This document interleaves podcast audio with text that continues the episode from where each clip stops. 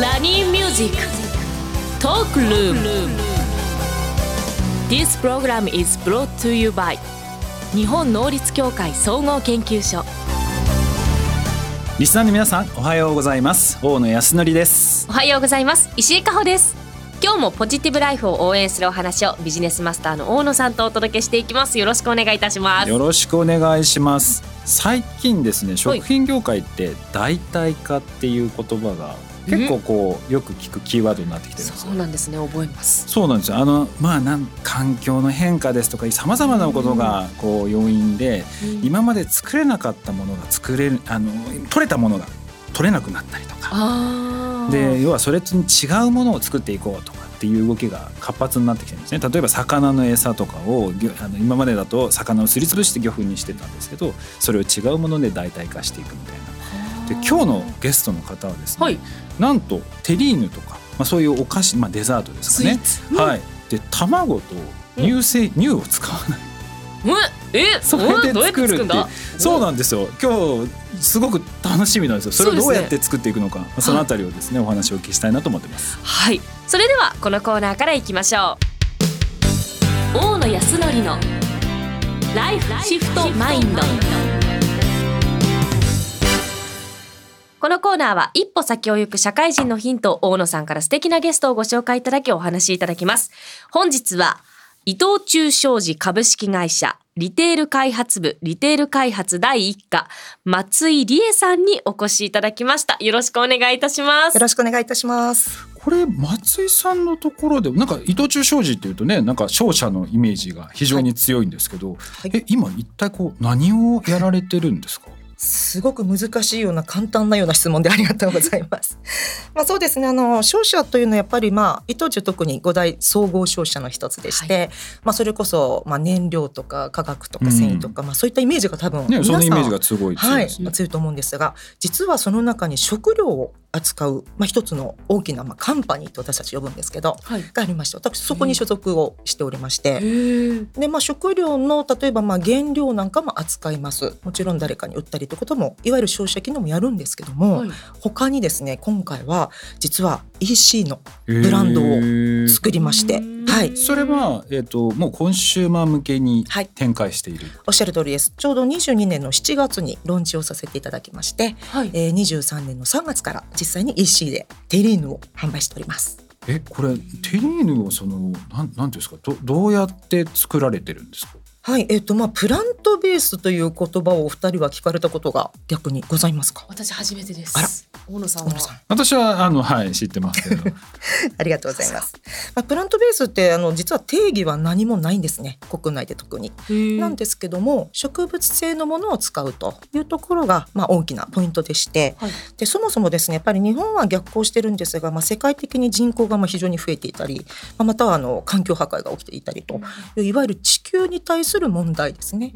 まあ、これを、えーまあ、クリアできるのが一つの手段がプラントベースというふうに言われておりましてなので分かりやすく言えば動物性のものを基本使わずに、えーまあ、土地で、まあ、CO2 も少なくできました大豆とかいわゆる穀物を中心に使っていくというのがプラントベースですねという考え方になります。えとなるとまあ先ほど冒頭にもお話ししましたけど卵とかもだから使ってないということですよねありがとうございます。まさにです。えっとスイーツはやっぱり卵と乳と小麦、これは絶対の原材料と言われてるんですけども、今回は動物性を使わないということで、えー乳と卵を一切使っておりません。じゃあ何が入っているのだろう、何が入ってるんですか？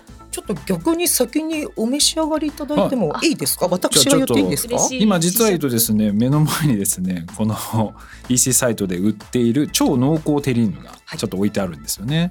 でこれは実際乳製品、えー卵っていうのを使っていない。使っておりません。何で？見た目は変わらないですど。けどねうん。結構濃厚感あふれてます。抹茶からいただきますいやおいし美味しいし全然わからないですね。えん？な？うん美味しいかもこれ美味しい。いやこういうのって結構そのコクがすごい大事じゃないですか、はい。卵のその中にやっぱり含まれているものに。やっぱりそのコクっていうところが非常に大事なポイントかなと思うんですけどそれはい。ど,、どうやって出してるんですか？これはですね実は原材料の一つ豆乳がかなり頑張って豆乳どこにいるんですか活躍してます全然わかんないベースに使われてます。わかんないですね ありがとうございます。ちょうどあの先ほど大野さんが豆乳があまり好きではないという情報をお聞きしたんですが、豆乳は苦手ですねはい。でも全然いないですねない。多分あのこれがですね、まあ、伊藤忠商事のグループ会社の富士製油というところの原材料を実はメインに使ってるんですけど、はい。えー世界で初の製法特許製法を取った豆乳というのを使ってます。ううんんそれはどういう特徴があるんですか？これはですね簡単に言いますとあの豆乳って、まあ、普通に豆乳絞りますよね。はい。でおからと豆乳とって分けるんですけどその豆乳をさらにまた分解するんです、うん。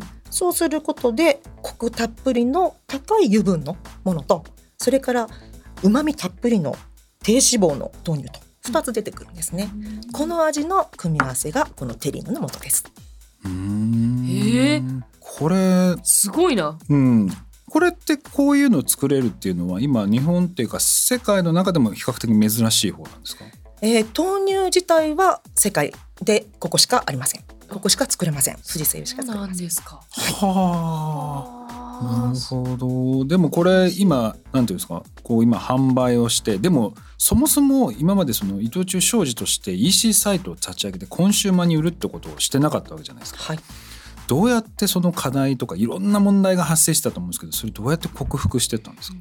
まあ克服したと言っていいのかどうかというのが正直なところです。うん。はい、まだまだですね3月にまあ EC を始めまして、なかなかやっぱり私たち 2C の商売コンシューマー向け商売やってなかったので例えばそのブランドを知っていただくきっかけとかですねこういったものがなかなかつかめないと言いますか、まあ、その PR もいろいろしたりもしてますけどももう本当にいろいろなネットだったりいろいろな商品がもう溢れてますので、まあ、いかにしてこの美味しさを伝えるかというところにまだまだ宿泊はしているんですが、まあ、一応伊藤忠と富士製油のタグということで協力しながら進めております。いやでもこれすごいなと。い石井さんこれでも普通に食べれないですか？いやもうえあの聞わかなかったかんなくない？ですかわかんないですよ何も？ねはいわからないですね。ありがとうございます。あの私も結構そのプラントベースの食べ物っていっぱい食べてきたんですよはいただねやっぱりん？っていうなんかうん頑張ってるなっていうのが比較的多いかなっていうイメージなんですよね。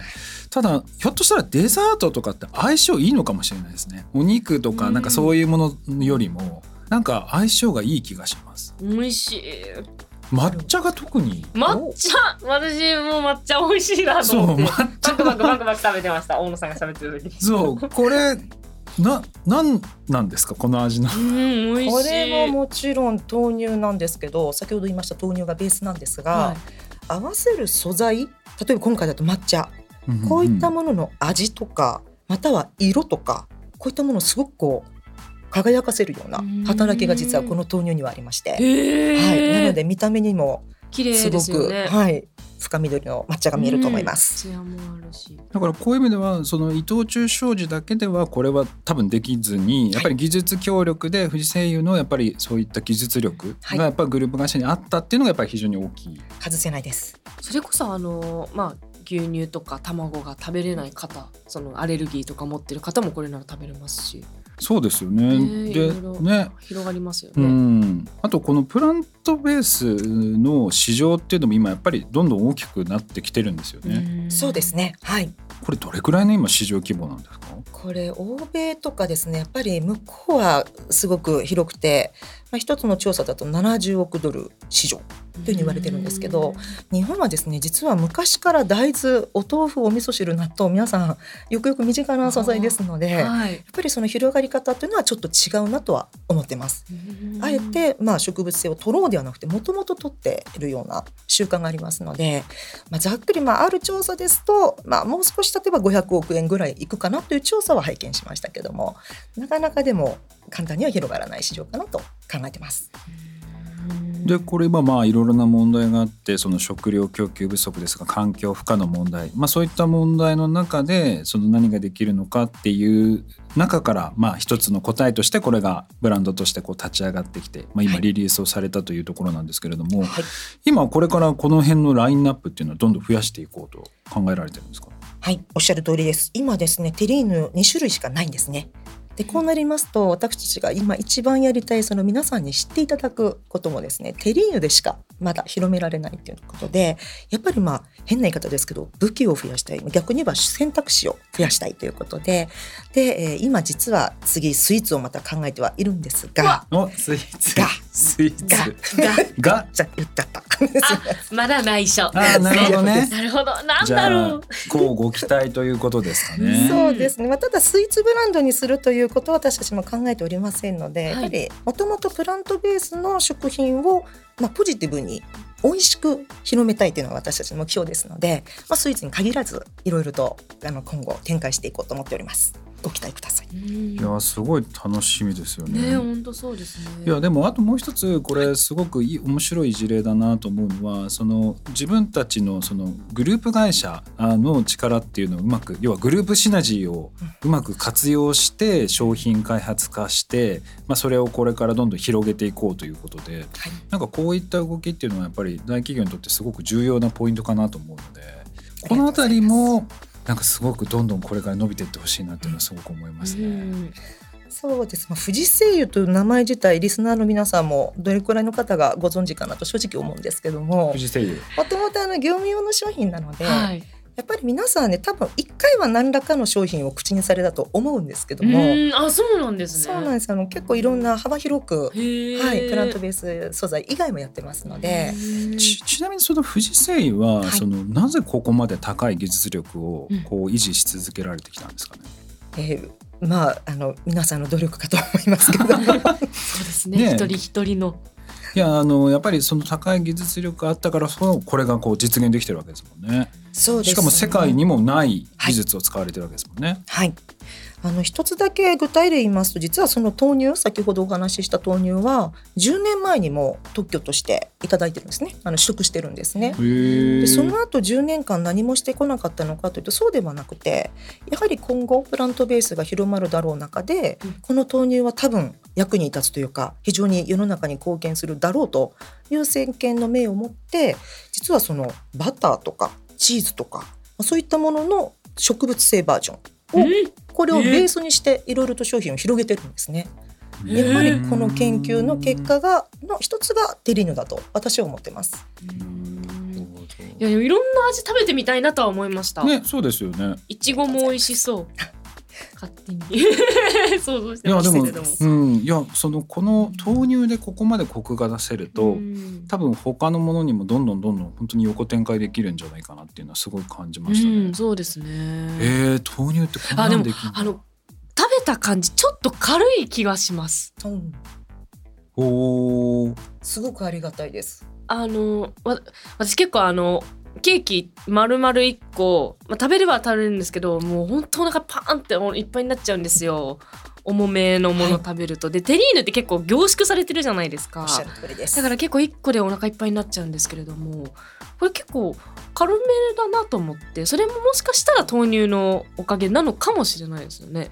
まさにおっしゃる通りで植物性ならではというところだとそうな思います。んですね。後口が軽いというふうあにーそうですね。おっしゃっていただいたのかなと思うんですけど乳と卵ってすごく美味しいんですよ。美味しい。私も大好きです。ショートケーキに乳卵ないと私はダメだなと正直個人的に思うんですけどでも植物性ならではの美味しさ。の一つにこう軽さですかね。うんはい。あのいっぱい食べても食べ過ぎた感じがしないというかあーそうですね。言い過ぎますと胸焼けがしない、うん。はい。というところもないと思います。最後にちょっと一言だけいただきたいんですけどこのブランド今後はいどういうふうに育てていきたいなというふうにお考えですか、はい、えー育てていくのはもちろん私たち販売者伊藤忠商事なんですけどもやはり消費者の皆さんと一緒に育っていきたいというのが一番です。もちろん私たちは商品を供給するという立場にあるんですがやっぱり私たちの商品だけであのそれが例えばいろいろ皆さんに買っていただいたからといってもともとの目的のプラントベースの市場が広まるわけではないのでやはり皆さんが植物性ならではの美味しさ乳とは違う動物性とは違う美味しさというところに気づいてですねどんどんどんどんいろいろ試していただければありがたいなと思ってます。テリーヌとっても美味しかったです。ありがとうございます。一番嬉しいです。ありがとうございました。以上大野康則のライフシフトマインドでした。今後リスナーの皆さんのお悩みなども相談に乗っていきたいと思っております。お悩みはラジオ日経番組ウェブサイトか私石井加穂のインスタグラムでも募集しています。ひらがなで喜びと検索してみてください。ぜひご質問をお寄せください